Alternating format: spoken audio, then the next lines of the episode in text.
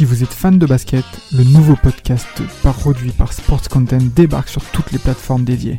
Forever, c'est le nouveau rendez-vous pour parler de l'actualité NBA, présenté par Maxime du Club 115 accompagné d'invités variés, à retrouver tous les mardis sur Spotify, Apple Podcasts et même YouTube. Alors n'hésitez pas, rendez-vous tous les mardis avec Forever.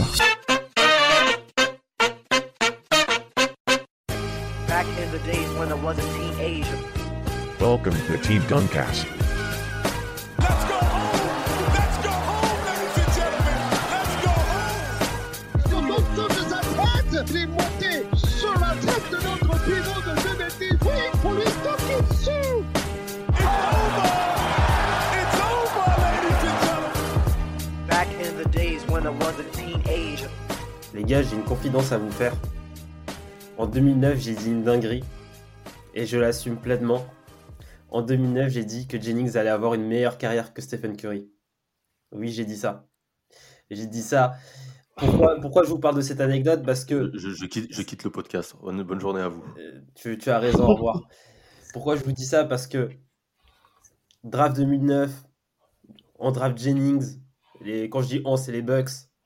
Et je vois après 4 matchs, Jennings nous sort des matchs de, ou- de, de, de fou malade avec ce 55 points contre les Warriors et notamment contre Stephen Curry. Et moi, je vais, euh, voilà, j'ai- j'ai- j'étais hypé. En plus, Jennings, c'est un mec, tu vois, c'est un mec de la hype. Ouais, c'est un euh, bandeur, été- De ouf. Et du coup, j'ai été Et après, on dit c'est moi le bandeur. hein. Oui, t'as dit l'ultime. L'ultime. Et du coup, voilà, j'ai été pris par la hype et euh, le lendemain, oui, Jennings aura une meilleure carrière que Stephen Curry. Mais bon. Euh, mais bon, passons. Euh, voilà, en tout cas, voilà, c'est, je voulais surtout qu'on parle de, de cette draft euh, 2009. Franchement, Mhm. moi, c'est une des drafts qui m'a le, qui m'a le, le plus marqué avec, euh, Mhm. en prenant du recul. Franchement, quand on, on revoit qui a été drafté, elle est, je la trouve tellement complète cette draft. Oui, Moi, c'est, en tout cas, c'est ma préférée sur les, euh, entre guillemets, les, euh, sur la décennie 2010. Enfin, sur, le- sur la décennie 2010. après ouais. 2003. Après 2003, c'est ma, c'est ma préférée après 2003. Hum. Dans le scope Team Duncast, ouais, c'est clair que c'est une draft qui, euh, qui a vraiment son importance. Mais pour le coup, euh, en 2009, on aurait demandé à chacun d'entre nous qu'est-ce qu'elle pensait de cette draft. Personne n'aurait eu, euh, ne serait douté que cette draft allait avoir un tel impact euh, avec les joueurs qui la composent. Parce qu'après, il faut rappeler aussi le contexte de l'époque. T'as T'as une NBA, en fait, déjà sur la saison qui, bah, déjà, t'as Kobe qui gagne enfin son chaque. Donc, euh, instant bandeur pour Samuel, là, pour le coup. Euh, au niveau, au niveau des, de la free, de la free agency, je vous rappelle, il n'y avait pas de gros joueurs sur le marché. Euh, ouais, tout le monde, tous les gros joueurs étaient sous contrat encore, donc euh, il n'y avait pas une free agency qui était particulièrement intéressante à suivre. En plus, il y avait des menaces déjà de lockout qui, qui commençaient à planer au-dessus de la NBA et tout, donc c'était voilà. Le seul truc sur lequel on pouvait se rabattre, se, se rabattre, c'était sur cette draft 2009 là. Et au final, euh, même les médias à l'époque disaient que c'était la, la pire draft des années, enfin depuis la draft 2000, la draft 2000 Bah, qui est chère à notre, à notre cher Samuel. Vas-y, Ah, J'adore, j'adore la draft 2000, euh, cette draft euh, avec que des grands joueurs, bien Ouais. évidemment, avec numéro 1 qui est Martin. Mais, euh, et mais euh, en plus, la draft 2009 arrive après la draft 2008 qui, elle, était annoncée Ouais. comme une draft de crack. Euh, draft Ouais. 2008, tu avais Derrick Rose en, en 1, tu avais Bisley en 2, Oji Mayo en 3, B- Westbrook en 4, Kevin Love en 5. Euh, c'était un top 5 de fou furieux au départ qui était annoncé. Ouais, Genre c'est Mayo, c'était censé être le nouveau LeBron, et Bisley, c'était un crack aussi euh, euh, Ouais. en jeune. Et, et, et, et, et- et- et au- L'utilisation au des mots. Non, mais c'est vrai, c'était c'était la folie, hein, cette draft-là, je te jure. hein. Ouais, Et- Disney était un crack, oui. Ah ouais, Ouais, oui, un crack il en prend. oui. Il en prend. Et t'as aussi des gars comme Danilo Ganilari, Eric Gordon. En vrai, c'était une draft qui était avec des gros noms. Et au final, cette draft-là se regarde bien. Il y a eu beaucoup de déceptions, que ça soit Rose, euh, blessé, euh, Bisley, Mayo, j'en parle même pas. Westbrook, euh, on voit comment il termine, mon pote préféré. Euh, Kevin Love, il a fait une carrière honorable, mais bon, ça reste un. C'est pas non plus. Euh, un, un- c'était pas non plus un franchise player, tu vois, c'était un bon lieutenant. Donc au final, c'est une draft qui a été quand même pour le moins assez décevante, même s'il y a des bons joueurs de basket, même des, des très bons joueurs qui ont eu la carrière qu'ils méritaient. 2008, donc, et 2009, on arrive avec des gars qui sont des noms moins ronflants, qui étaient moins attendus à, un, à un niveau euh, de fou. Et au final, on s'en sort à la, à la fin, là, aujourd'hui, euh, euh, près de de, de, de 14 ans après, avec euh, Ouais. enfin, même de 13 ans, 13-14 ans, on s'en sort avec un James Harden, un Stephen Curry surtout, euh, Demar DeRozan, euh, Drew Holiday, donc beaucoup de, de gars qui ont, qui ont, qui ont fait des, des, des- des grosses perfs en, en playoff ou qui, qui ont été champions NBA Ouais. tout simplement, mais même un mec comme Blake Griffin euh, qui a aussi été un, un gros nom en NBA, mais aussi pas mal de flops, on va le voir. Quoi. Il y a Ouais. pas mal de papes, mais juste euh, vas-y. Mapenda, en fait, ce que j'en retire de, de, de ce que vous avez dit, c'est que en fait, c'est une draft qui n'est annoncée euh, pas ouf, contrairement Ouais. à- à- aux précédentes, mais en fait, on a tous été agréablement surpris par la progression des- de ces joueurs dans, Ouais. dans cette draft. Franchement, c'est que des, des, des vraies progressions. C'est clair. Hmm. Ouais, c'est ça. En fait, Et le truc, c'est que. Vas-y, vas-y, s'appelle. Vas-y, vas-y, vas-y, vas-y. Mais en fait, le truc, c'est que quand tu fais le bilan de draft, tu te rends compte, en fait, c'est l'une des drafts qui a fourni le plus, euh, enfin, dans, dans le classement de toutes les drafts, du coup, qui a, qui a le plus grand, l'un des plus grands nombres de sélections All-Star, cumulées, je parle. Euh, même de All-NBA Team, tu vois, c'est, on parle quand même de mecs qui sont tout le long de la décennie 2010 2000 2010-2020. C'est des noms qui vont revenir récurremment dans la course euh, pour les, pour, bah, pour les All-NBA Team, pour les MVP. Tu as des champions NBA. Et même des joueurs qui seront au second tour, en fait, vont constituer, en fait, vont, vont jouer des rôles dans des, dans différentes équipes, enfin des rôles importants, de role players super importants dans différentes équipes qui vont dominer tout le long de la décennie. Je pense par exemple à un mec comme, euh, comme Danny Green, qui est quand même un, qui est un mec qui est drafté au second tour, tu vois, et qui va être, euh, qui va être champion avec euh, trois équipes différentes, et qui va faire, euh, enfin, qui est surtout connu pour sa période Spurs, mais qui va être champion avec euh, Toronto, qui va être champion avec les Lakers, il me semble aussi. Samuel, tu me confirmes ou pas? Euh, ouais, il est champion avec les Lakers. On peut, Ouais, on il est, peut ouais, il est ajouter- champion avec les. Ouais, vas-y, On peut ajouter Patty Mills, qui est aussi Ouais, drafté Patty en, Mills, cinquième- ouais. en 55, en 55e position et qui a Ouais. été champion NBA avec, euh, avec les, les Spurs en ayant un rôle dans, ce- dans, dans ce Mhm. collectif. A Wes C'est. Matthews aussi. Et en Ouais. non drafté, je crois. Ouais, il est même pas drafté, ouais, c'était ma chose. qui dans reste cette là. draft. Et John Ingles aussi, qui, qui fait les beaux jours de Utah quand même. Ouais, de Utah, ouais. et, drafté. C'est une draft qui avait mal commencé parce que Blake Griffin se, se pète d'entrée et Hashim Tabet euh, va disparaître. Donc en fait, les deux premiers choix de la draft, les deux premiers choix de la draft euh, en 2009 sont des flops au départ. Ouais. c'est quand même euh. Tabet, qui, je rappelle, est le seul mec, le, joueur, le seul joueur de Tanzanie à avoir joué à NBA. Quelle Ouais, il, représentation. a, il a essayé de jouer. Ouais, il a essayé de jouer. Il a essayé de jouer entre deux safaris, non ça c'est raciste, c'est ça? Euh, du coup, euh, Et c'est vrai qu'il y avait une vraie hype hein, autour de ce joueur. hein. Vraiment, il était- c'était annoncé. C'était- Mais vraiment, genre, je... pour moi, on, entend- on entendait parler limite autant que Blake Griffin. Euh, Ouais, clairement. c'était c'était une dinguerie ce jeu. Euh, comme on en ah, et parlait. 2 mètres 21, 119 kilos. C'était ouf.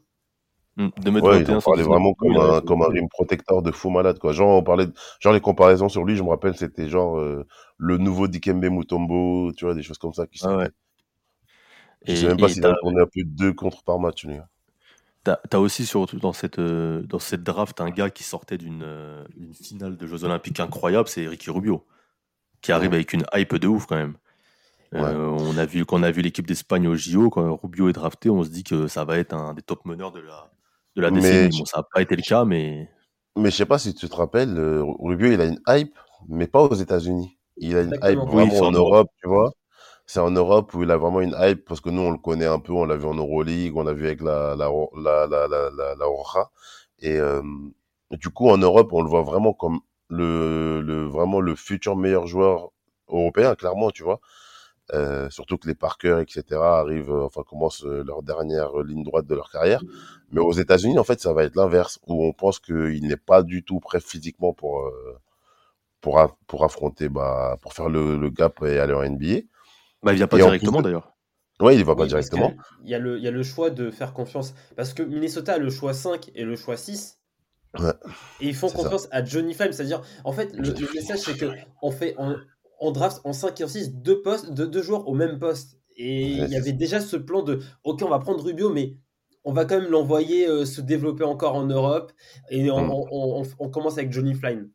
Ouais, c'est. Johnny Flynn alors qu'il y avait Stephen Curry disponible derrière et des marques Juste derrière, ouais. incroyable. Non, Timberwolves, on n'en parle jamais, mais les choix de merde qu'ils font quand même parfois, c'est avec Ouais. les Kings, je pense que ça se tape. hein. C'est Ah ouais, c'est clair. C'est clair, c'est clair. Mais surtout, pour rester sur Rubio, euh, euh, le gars de Rafik, là, Brandon Jennings, là, vous vous rappelez des, des déclarations qu'il avait? Parce qu'en fait, cette draft, elle était tellement pas hypée que du coup, bah, on connaît les Américains à leur proportion à faire monter la sauce même quand il n'y a pas besoin. C'était genre le la, hype, c'était genre Brandon Jennings qui qui qui invectivait directement Ricky Rubio en disant je l'ai affronté, il a mis il a mis que deux points, deux passes, je suis sûr que je suis meilleur que lui, je suis sûr que je suis meilleur que lui, etc. Bon, comment dire mon gars, quand on fait le bilan quand même de cette draft, t'as un mec comme Rubio qui est quand même euh, dans la régularité un bon joueur NBA et un mec qui a fini euh, on- je sais même pas où est-ce qu'il a fini euh, Brandon Jennings, tu vois. Il a, il a fini à Milwaukee. euh, il me semble que c'est sa dernière franchise euh, à.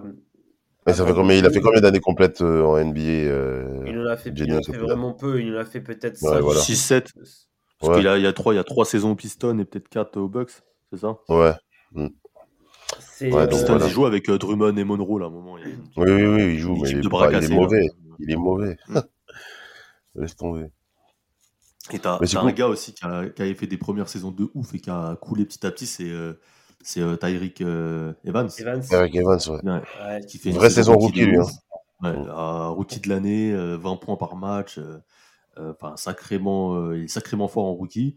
Et Ouais. même après, au final, quand tu regardes ses premières saisons au, au Kings, même s'il descend en termes de scoring, il était quand même à 17-8 et 16-5 euh, les Ouais. deux saisons qui suivent. Mais plus les saisons passent, et plus il- en fait, il ne upgrade pas. Quoi. Il reste toujours au même, euh, dans les Ouais. mêmes standings. Puis après, ça commence à baisser petit à petit. Et au final, le Nouvelle-Orléans, il commence à se perdre. Et aujourd'hui, la Indiana, c'est devenu un role player. Quoi.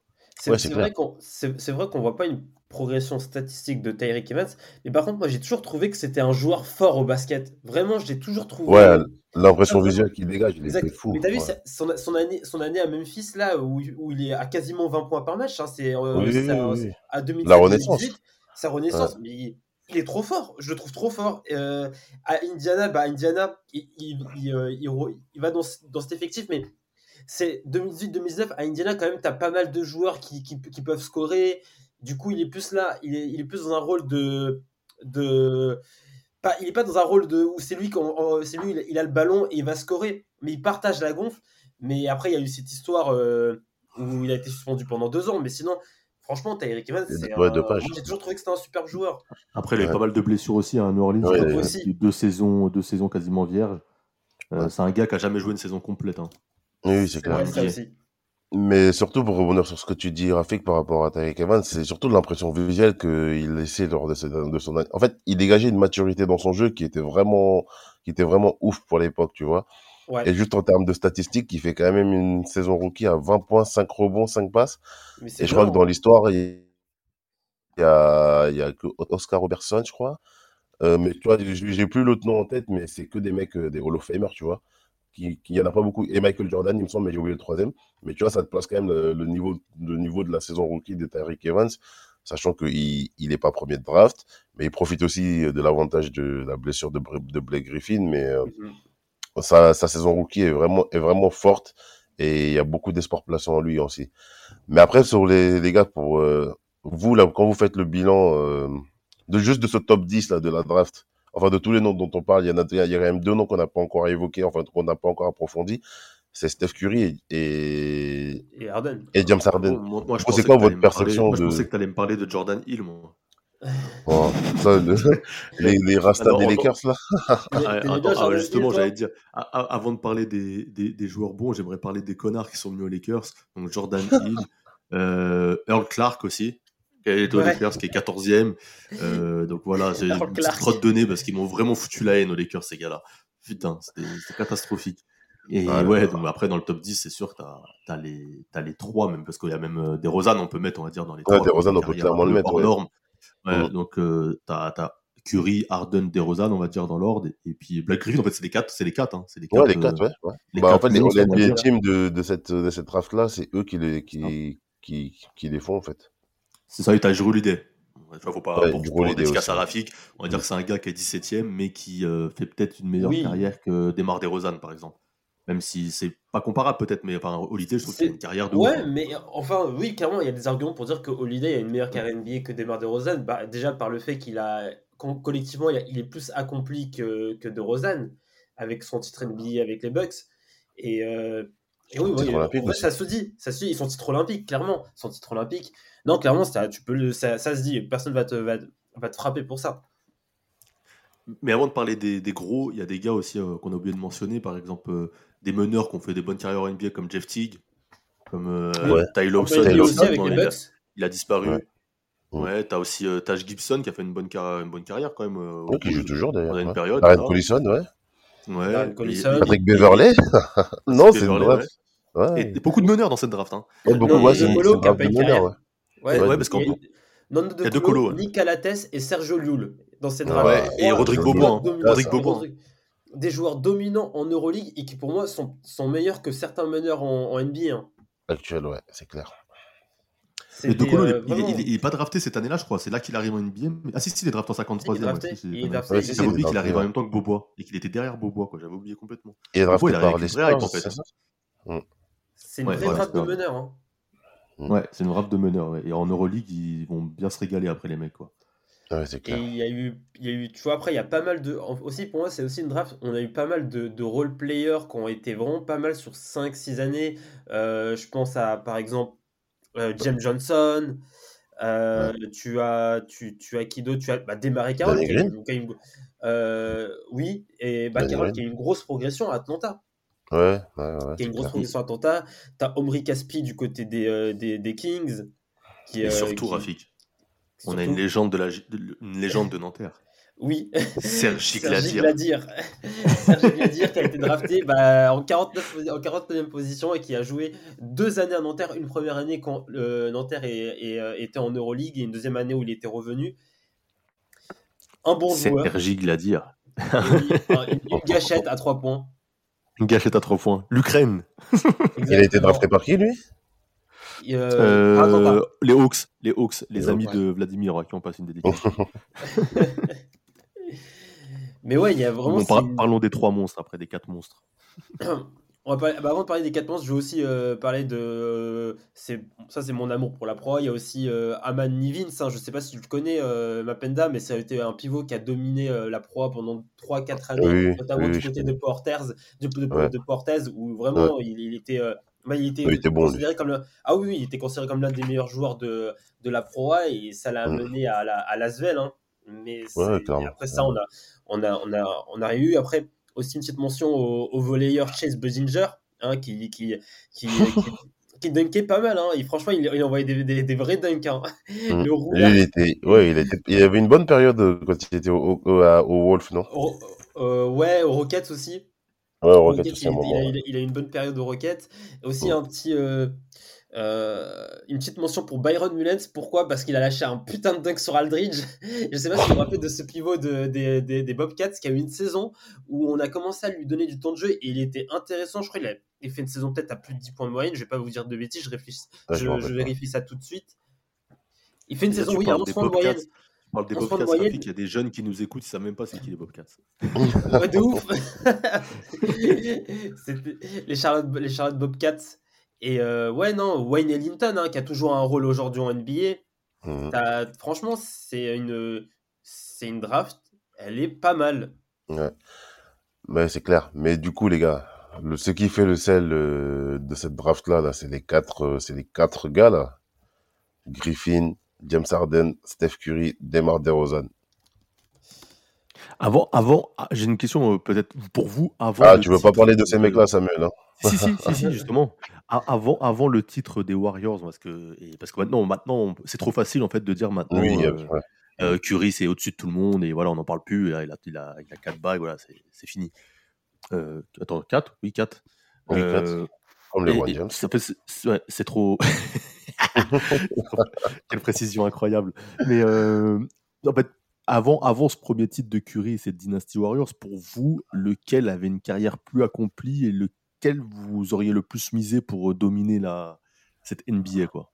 Donc avant le premier titre des Warriors. On va dire entre, on va dire entre 2015. 2010 et 2015, ouais. 2010 et 2015. Franchement, moi, sur cette période-là, si tu me dis en termes de carrière qui va avoir la plus grosse carrière, je t'aurais dit Blake Griffin. Parce Il que c'est lui qui. Ouais, parce qu'il était choquant dans ses highlights, même dans son jeu tout court, parce qu'il il statait. Il était dans une équipe qui était programme, enfin, qui joue, qui était censée jouer le titre, dont on va faire le procès très rapidement, je pense aussi des Clippers. euh, et ouais, qui, collectivement était dans la meilleure team. Après moi, sur les quatre, sans mentir, moi j'avais, j'avais, j'étais déjà à fond sur Steph Curry et moi en fait c'est la série qui m'a, je le connaissais bien de Davidson déjà et j'ai toujours aimé ce joueur. Mais sur la série 2013, je crois contre Denver, où il y a encore Igodala qui est encore à Denver, euh, je le trouvais, en fait je trouvais vraiment qu'il y avait un truc, tu vois, dans son jeu, dans son rapport avec euh, avec Clay Thompson déjà, tu vois, et dans le dans la dans l'équipe comment il était géré, je crois que c'était Mark Jackson à ce moment-là le coach. Je trouvais, je trouvais vraiment que cette équipe était intéressante. Tu avais une progression tout au long de la saison et qui pratiquait surtout un beau basket, tu vois. Donc moi, j'avais, j'avais déjà un œil très attentif sur Steph Curry. Par contre, euh, Demar DeRozan, euh, je- j'aurais jamais pensé qu'il aurait eu euh, une telle régularité en termes de scoring et en termes de présence. euh, D'ailleurs, dans, euh, dans cette sur- série, je crois, sur face à Denver, il... face à Denver, il fait face à Ty Lawson, qui est de la même draft d'ailleurs. Exactement, ouais, exactement. euh, Lawson, ouais. Qui, est- qui fait, il fait une grosse série aussi. Notamment, je crois qu'il y a un match, euh, je crois que c'est le match 3 où il met euh, 35 points et il perd de 2 Oui, points Denver. exactement. C'est le match qui Mm, fait basculer un peu la série parce qu'il y a un 1. Oui. Et, euh, il fait un gros match Lawson, mais au final, euh, il perd de Ouais. 2 points Denver. Et je crois que ce match-là aussi, tu as, Curry qui en met 29. Et à l'époque, Curry, en plus, c'était plus à la passe qu'aujourd'hui. Mm, Parce que tu avais Harrison Burns qui scorait un peu. Euh, tu avais les débuts de Clay Thompson aussi. Donc, ouais, non, c'est un une, belle, série. C'est une belle série. Ouais, Mais euh, moi, je suis d'accord avec toi. euh, je, je pense que c'était Blake Griffin qui avait le plus de hype, notamment avec le duo avec Chris Paul. Et après, James Harden aussi, quand- d'un côté, parce qu'il y avait ce, ce côté euh, plus curiosité, parce qu'il était sixième homme euh, au départ au, au Oui. Thunder. Puis quand il part au, Hornet- au, à Houston, il y a ce côté, euh, bon, on va voir ce que ça donne. Et directement, il s'impose en, en option 1. Monstrueux derrière sa première saison à Houston. Voilà, c'est ça. Donc euh, direct, il y a eu aussi une Ouais. hype de ouf. Donc je pense que c'était les deux qu'on attendait vraiment euh, plus devant Curry quoi, en termes de, de star de cette, de cette décennie. Bon, final, à l'époque, je, je te le trouve dur quand même. hein. Je le mettrais pas devant Curry quand même. Même si, enfin, même si quand il va au Rocket, c'est pour jouer un nouveau rôle. Mais il a quand même l'image, comme tu dis, du sixième homme, tu vois. On s'imagine pas qu'il- à ce qu'il soit aussi dominant Oui, oui. ça, au, au- en fait, au, Thunder, on n'a pas cette image-là, mais quand il arrive Oui. au- à Houston première saison, on se dit ah putain quand même. Ouais, oui, c'est En clair. fait, il peut, il- tu vois, il y a ce truc-là.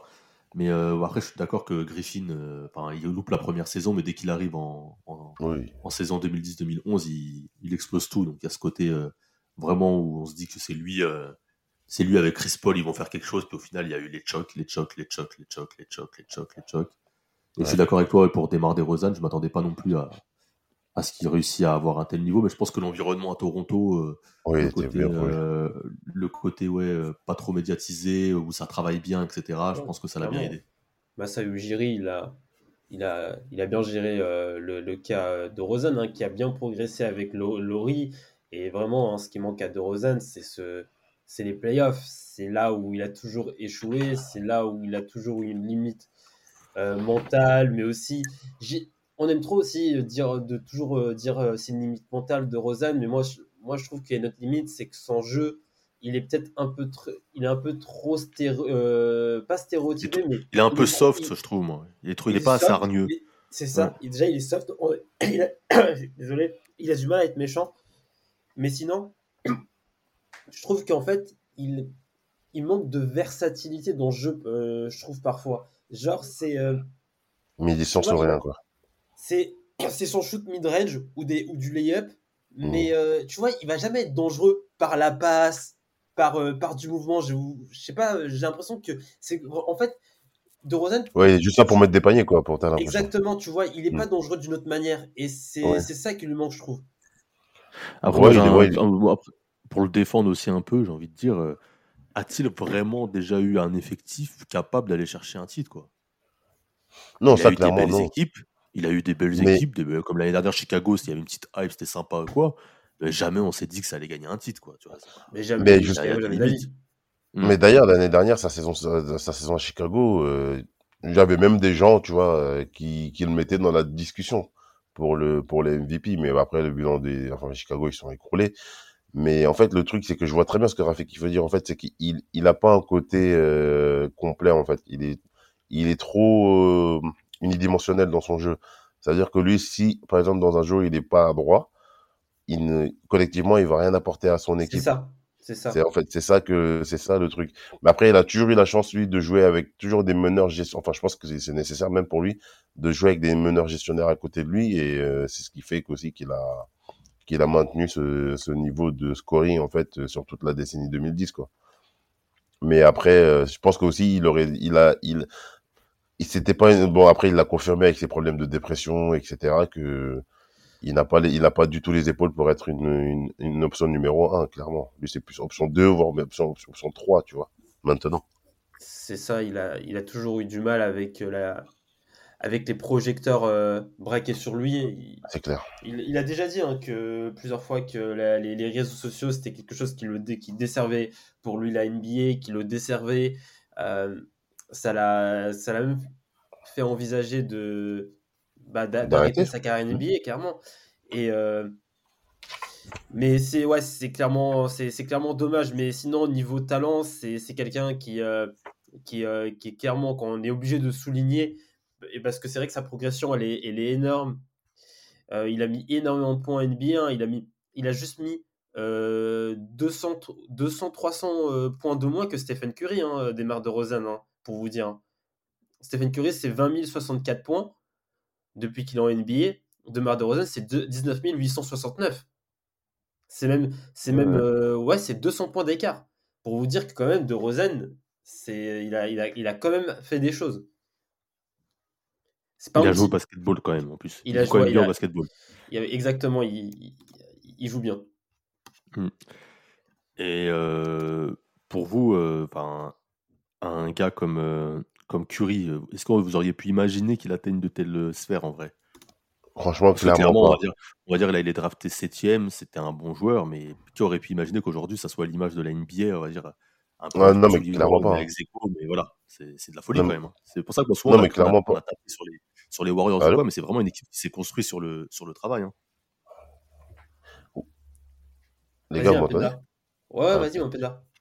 Oui, du coup, par rapport à Curry, ouais, déjà, déjà juste euh, par rapport, avant de répondre à ta, à ta question, Samuel, par rapport à DeRozan, euh, surtout, ça fait lien avec ta question, c'est que, hum, avec ce que, ce que tu as dit derrière, c'est que Curry, en fait, a beaucoup de blessures sur le début de sa carrière, notamment des problèmes de cheville et tout, pendant que, en fait, DeRozan est l'un des joueurs, là, sur cette QV-là, même sur la décennie, l'un des joueurs les plus fiables, en fait, parce qu'il y a ça aussi qui va marquer un peu cette draft-là, cette proportion à se blesser, comme à l'image de, Blake Griffin qui ne jouera pas sa première saison et qui sera quand même rookie euh, de l'année sur sa sur la bah, sur sa première vraie saison en Et 2010-2011. Curry, fait deux saisons, deux saisons où il joue pas au final dans sa carrière. Ouais, voilà, il fait deux saisons, il, il joue pas. Et du coup, pour faire le parallèle avec ta avec ta question, de base, il faut savoir que sur cette draft là, euh, l'entourage de Curry, ils ont tout fait pour pas pour pas atterrir aux Warriors, tu vois. Dans la tête de son père, c'était New York. Je sais pas comment on peut penser à développer son fils euh, dans un environnement comme New York, mais bon, soit. On va pas, on va pas tacler New York encore une fois. Mais du coup, euh, Golden State fait quand même le forcing pour le récupérer. Et euh, sur ces deux, trois premières années, il, en fait, c'est des bribes qui nous montrent. Il, il, nous montre qu'il est un fort shooter, qu'il manie, qu'il bien le ballon. Mais avant sa draft, lui, on, voilà, on savait que c'était un bon shooter, mais c'était c'était un piètre gestionnaire, que physiquement, il était, il, il rentrait pas dans les, dans les clous de ce qui se fait, de ce que, de ce qui se fait, comparé à une bête physique, par exemple, comme Westbrook. Mais Et en surtout, ça, qu'à l'époque, t'as un mauvais avec, défenseur, euh, tu vois. Et surtout que tu as une hype avec euh, Westbrook, tu as Derrick Rose aussi qui est un meneur puissant. C'est ça, Tu ouais, exactement. comment ça s'appelle l'année d'après en 2010, tu as John Wall qui est drafté aussi, qui est dans la même euh, rapide, on va dire hein. puissant. Euh, Rapide aussi. t'as- ouais, c'est ça, rapide, etc. Et Curry, il casse un peu le, les Ouais. codes de tout ça, parce que c'est genre, on a parlé aussi dans un podcast précédent euh, de Chris Paul et d'Aaron Williams, qui sont aussi des meneurs assez physiques ou athlétiques. Et ouais, euh, Exactement. Curry, dans tout ça, il a, un- il a un peu un. Ouais, il a rien de tout ça, en fait. ouais, c'est un peu un hybride, quoi. Le mec, il shoot à trois voilà. points, il est un peu frêle, euh, il joue bien au basket, il a une, une vision quand même pas mal en intelligence de jeu, mais c'est pas. c'était pas le joueur du- futur. Et c'est ouf de, de se dire ça que c'était pas le joueur du futur et qu'au final c'est le gars qui a peut-être révolutionné le plus ce sport sur les sur, les 15 vingt dernières années. quoi. Ouais, ouais, Ouais. clairement, clairement. Mais surtout, tu vois, ça montre en fait euh, que, enfin, quand, quand les gens encensent euh, l'organisation Warriors pour sa, sur sa méthode de travail, c'est vraiment un truc qui est réel parce que quand tu vois le développement de Curry, euh, tu te dis que voilà, ils ont. ils- en plus, il faut, faut dire qu'à l'époque aussi, il y avait. Il s'agissait. quand il fallait faire le, le choix entre lui et euh, comment il s'appelle l'autre là, le, un mec qui, qui qui fait que tirer aussi là, j'ai oublié son nom. Poste 2 là. Euh, Qui joue- Jack, Jared Jack. Non, c'était non, j'allais dire que c'était le meneur remplaçant, mais euh, Rafik, tu vois pas de qui je parle? Euh, dans quelle franchise il devait faire un choix entre lui et, et Curry. Ah, mon, ah Montaïlis. Montaïlis, merci beaucoup. Ouais, c'était Montaïlis. Avec, euh, avec Montaïlis qui prenait beaucoup de place en termes de shoot, en termes de scoring et tout. Montaïlis était quand même un joueur qui, malgré les déchets et tout, pouvait quand même scorer euh, de n'importe où, mais il il n'avait pas la constance non plus. Mais voilà, les Warriors, en, gros, les, les Warriors ont, ont, laiss- ont laissé le temps à Curry de se développer, de se renforcer surtout physiquement et de mettre euh, de côté ses problèmes physiques euh, liés à sa cheville. Mais du coup, à cette époque-là, personne s'imaginait que ça allait être le monstre qu'il est devenu aujourd'hui, tu vois. Et ça, c'est tout l'honneur des Warriors, tu vois. Il y a les playoffs 2014, moi qui m'avait un peu refroidi parce que 2014, il fait une grosse saison sur le plan individuel. C'est un peu la ouais. saison euh, basculement. Il explose, en fait, ouais. Il est à... Mm. Ouais, il fait. euh, je crois qu'il tourne à plus de, de presque 9, 8 ou 9 passes par match, 24 points par match, etc. Mm. Donc je me dis, il explose ou autre. Et au final, en playoff, ils se font taper par les Clippers, qui est une équipe de chokers. Euh, et je me dis, bon, au final, c'est peut-être un, c'est un bon joueur, mais bon, voilà, il fera jamais, euh, il fera jamais de, Ouais, de grandes choses. Qu'au final, Chris Paul lui avait un peu marché dessus sur la, sur le Mm. dernier match, un peu, voilà. Il n'avait pas, il avait pas été transcendant, tu vois. Il n'avait pas été transcendant. oui, oui, oui, mais- Mais, mais au final, tu vois, l'année d'après, bon, ils, vont- ils vont chercher le titre, quoi. C'est c'est ça, le, aussi tout le travail de, de cette équipe avec la même, le- la même équipe. hein. C'est ça qui est ouf. Leur, effectif, là, sur la période, elle change pas beaucoup. Hein. Juste des ajustements qui se font, euh, avec des David Lee, etc., qui partent, qui reviennent et tout. C'est ça, il y a Harrison Burns qui va partir, euh, et ton ami euh, Duren qui va venir, des choses comme ça. Mais oui, ça reste euh, le ouais, la base reste la même, ouais. Mais Ça du coup, pour répondre à ta question, euh, franchement, sur cette période-là, même deux, trois ans après son arrivée dans la ligue, personne serait dit que personne se serait dit à cette époque-là que Steph Curry allait devenir le monstre qu'il est actuellement, quoi.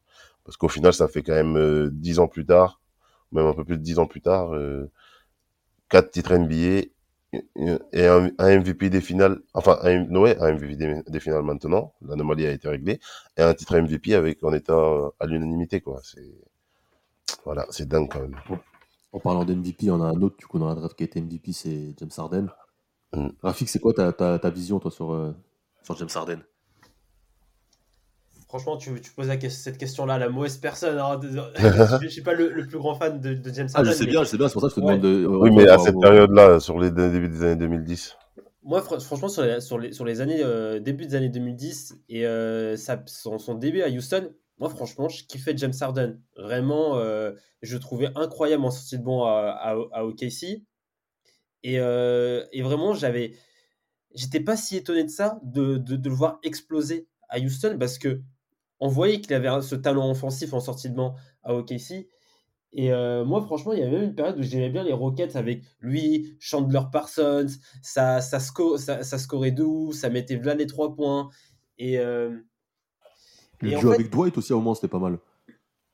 oui aussi. ouais, de- ouais, ouais, c'est vrai.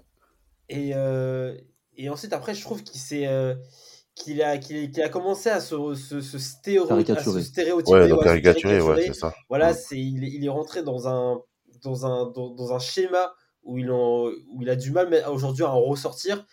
J'ai l'impression qu'il y a peut-être un peu de progrès depuis qu'il est à, à Philadelphie. euh, de sortir, pas, quand je dis du progrès, pas en termes de niveau, mais de sortir de ce schéma stéréotype, stéréotypé. Mais euh, ouais, c'est, c'est, c'est, c'est vraiment ça qui est dommage. Mais après, James Harden, ça reste un joueur all-time. Il fait partie de la, des, des raisons pourquoi, pour moi, cette draft, on devait en, en- en- parler et pourquoi elle est si importante parce qu'elle a, produit des joueurs qui ont, qui, qui ont été très importants sur la décennie 2010, mais aussi sur le début de, de la décennie 2020 parce que on a Drew Holiday qui gagne le titre en 2021, on a Stephen Curry qui gagne le titre en 2022. Fallait que tu viennes la placer celle-là. hein. Non, mais, euh, franchement, mais c'est oui, il fallait que je la, je la place, mais c'est pour dire qu'on a encore ces joueurs-là. Non, en mais t'as raison. mais tu vois, Demar DeRozan, on en parle encore en 2022. Euh, Ouais. Blake Griffin sur la, sur la série des playoffs 21, il a un rôle dans, avec Contre les les, Bucks, avec les, ouais. avec, contre les Bucks. C'est peut-être le deuxième meilleur euh, sur l'ensemble de la série, hein, parce que ouais. Irving est meilleur, mais il, il se blesse et Harden aussi il, euh, se blesse. Mais le deuxième, pour moi, le deuxième meilleur net, c'est Blake Griffin. Il est euh, sur cette série. Mais, mais d'ailleurs, en, en parlant de cette série, et et même de, pour en revenir tu vois, sur, euh, sur James Harden, moi je trouve qu'il y a un, un peu un.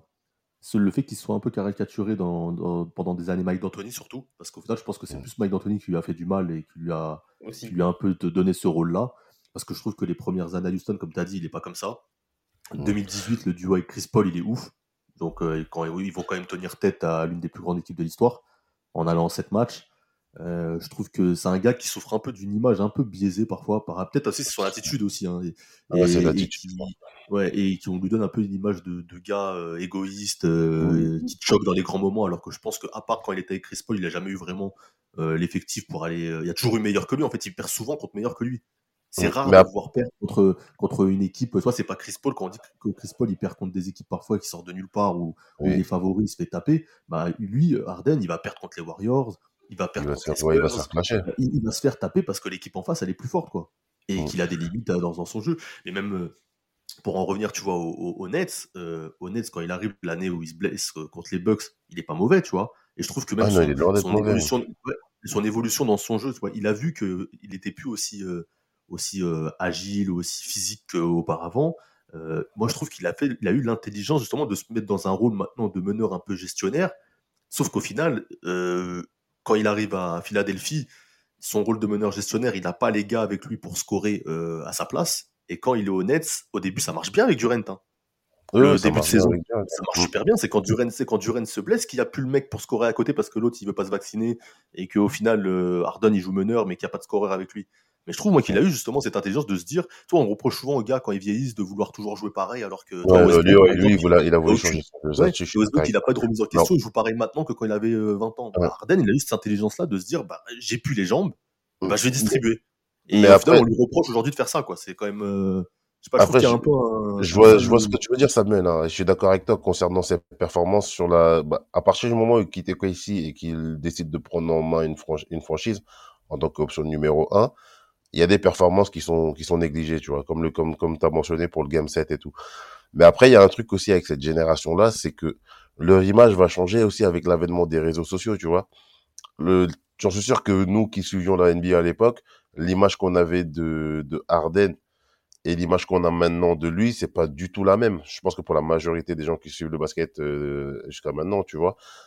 Et après, là où il a aussi sa part de responsabilité, c'est qu'au niveau de sa défense, il y a quand même des, Ah, il y a quand même eu un, un relâchement qui, qui était, qui, en fait, j'ai l'impression que, parce que je me rappelle moi du Harden qui arrive sur ses années rookie, sophomore et même euh, avant qu'il, avant qu'il quitte ici, quand il rentre sur le terrain, c'est un bon défenseur, tu vois? C'est un mec qui physiquement tient la route en défense. Mais je sais pas ce qui s'est passé à un moment donné. Il a totalement Mike abandonné cette, cette, oui, il y a Mike D'Antoni, mais il y a quand même, c'est pas que Mike D'Antoni. Tu peux pas dire que c'est que Mike D'Antoni le responsable de, de cette évolution-là. Mais d'un côté, d'un côté, il a totalement délaissé la défense. Mais d'un côté, d'un autre côté, il nous a offert quand même des cartons offensifs. Moi, je me rappelle, il y avait des périodes, euh, je sais pas moi, décembre, genre sur une saison, je sais pas moi, 2014, 2015, ou des choses 2019 même. Ouais, même 2019, tu sais, sur des périodes pendant deux semaines, il va te faire un match à 50 points, le, le lendemain, il va te mettre 48 points. C'est des, des runs incroyables pendant une semaine, deux semaines. C'est, c'est du jamais vu, tu vois. Offensivement, il a placé le curseur vraiment haut. Et je crois que c'est même le, le meilleur scoreur sur la décennie. Je crois que si on, si on fait le calcul, sur la décennie 2010-2020, il me semble que c'est lui le meilleur scoreur. Je suis pas sûr à vérifier. Mais d'un autre côté, il a tellement délaissé la défense que du coup, ça l'a, pour moi, ça l'a desservi auprès de son image dans le grand public. Et euh, du coup, ça a aussi justifié pour les gens bah, ses échecs euh, en termes de leadership et en termes de, bah, de résultats du coup collectif, tu vois. Parce que tu vois, on en parle, on parle la, la- la fameuse finale de conf face aux Warriors, c'est un gars qui tourne à 28,7 points par match, 6 à 6, 5 rebonds Oui, quand non, même. mais il est intenable. il quand on me dit image de choker, tu vois, enfin, le, le gars, il te met un match à 41 points, en face, t'as Durant, Curry, euh, Thompson, euh, Draymond Green, enfin, je sais pas. Tu vois, c'est genre, je trouve qu'il y, y a un peu Ap- des raccourcis qui ont été faits sur sa carrière, Oui, même oui. si je suis d'accord sur ce que t'as dit. hein. Après, mais il y a des après, très raccourcis qui ont été faits. Après, juste pour finir avec lui, je pense qu'aussi, tu vois, il symbolise un petit peu, tu sais, le, bah, comme je te dis, par rapport aux réseaux sociaux, où les gens, bah, tout le monde donne son avis. Et du coup, il symbolisait un petit peu, tu vois, cette NBA qui est devenue auprès de beaucoup de gens, euh, tu sais, un sketch. C'est-à-dire oui, c'est que, tu vois, quand il, un quand- peu, ouais, dans son jeu un peu, tu sais, de, la ligne médiane. euh, voilà, tu sais, de passer toute sa vie au lancer franc, tu vois, tout le match au lancer Mm. franc.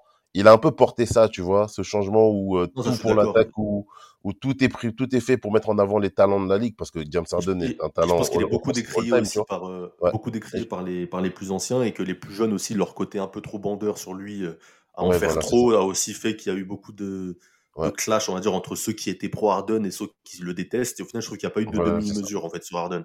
Oui, voilà, C'est ça peu, Mais que- après, si on prend euh, du recul, si on prend du recul et qu'on on analyse James Harden sur sa carrière, etc., c'est un joueur all-time. Il faut le répéter, c'est un joueur all-time qui sera qui qui sera Hall of Famer, je pense aux Rockets, qui mérite euh, d'être même si non, il y a même pas de même si, il mérite en fait d'être Hall of Famer et c'est l'un des plus grands talents offensifs que la ligue ait, ait connu sur les 30 dernières années. Ça, il faut le dire aussi. Tu vois. Donc on parle de quelqu'un qui est quand même Hmm. important. C'est vrai. Bon du coup sur le En Ouais. tout cas, vas-y Rafik. Bah moi, je voulais juste conclure sur le. En prenant euh, la, la perche James Harden, bah, qui est euh, un joueur all-time et qui justifie pourquoi on devait, euh, de, on devait parler de cette, de cette draft 2009. Parce que, bah, comme je l'ai dit quelques minutes pré- précédemment, on a eu des joueurs qui ont été dominants sur la décennie 2010, qui ont révolutionné la NBA. Steph Curry et James Harden ont participé à révolutionner la NBA. On a des joueurs qui ont continué à gagner des titres sur la, la- la fin de décennie 2010, mais aussi sur la décennie 2020, alors qu'on parle d'une draft qui a été faite en, 2000 de- en, en 2009, mais il ne faut pas aussi regarder que en NBA. Il faut pas aussi regarder qu'en NBA. C'est aussi une draft En où Europe. on a vu des joueurs qui ont dominé l'Euroleague sur les années 2010. Je pense Clairement. à Sergio Llull, Nick Calates, euh, Nando euh, De Colo. Colo, Dubois. Nando De Colo, mais Bobois, aussi ouais. un Bobois. joueur, euh, un Bobois joueur il a qui a gagné été il y a deux ans. Bobois, Rodri- Rodrigue Bobois. Il y a un joueur Ouais, qui a été moins Euroleague dominant, en titre. Hein. Hum. Dante Cunningham, qui est aussi un joueur qui a, qui a joué en Euroleague. Donc voilà, c'est c'est une draft vraiment qui a fourni les joueurs qui ont dominé la NBA et l'Euroleague des années 2010. Et, et- et- et Et même pour 2020. être, plus, pour être plus large, je dirais même que c'est une joueur qui a fourni surtout des beaux joueurs de basket. Des, tu vois, pas des bêtes physiques ou des. C'est des mecs qui savent jouer au basket, qui, qui- Ouais, c'est clair. tu vois, c'est des mecs qui ont marqué leur, euh, leur sport par leur style Oh. de jeu, par leur, euh, leur intelligence de jeu ou autre. Tu vois, vous parlez de James Harden et Curry, ils ont révolutionné la NBA. Euh, et, et Blake Griffin avec les top 10 ou autre, tu vois, c'est un gars avec son poste qui a aussi révolutionné son poste. ouais, ouais. Le côté un peu Animal. jump, tu vois, animal, le côté, ouais, comment dire, performance physique. Et je pense Ouais. que c'est voilà, c'est pour ça que c'était important de faire un épisode sur cette draft et que c'est vraiment une draft qui, pour moi, a, a changé euh, l'image du basket sur, sur la décennie.